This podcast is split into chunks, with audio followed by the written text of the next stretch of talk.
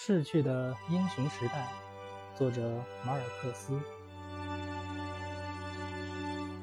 昔日的警察换成了手持砍刀的雇佣兵。奥雷里亚诺·布恩迪亚上校关在作坊里，思考着这些变化。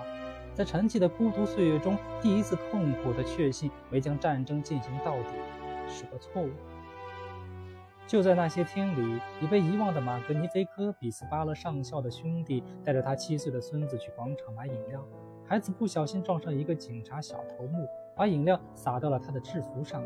那个暴徒就挥起砍刀将他剁成肉酱。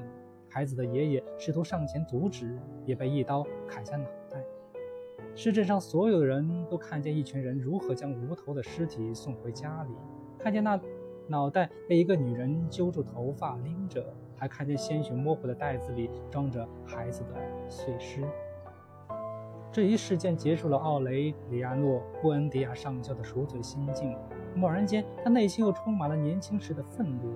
当年他面对那个因被疯狗咬伤就惨遭乱棍打死的女人的尸体时，也曾这般怒火中烧。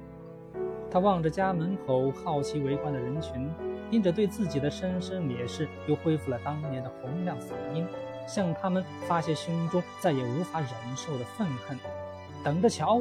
他喊道：“我要领着我的人拿起武器，干掉这些该死的美国佬！”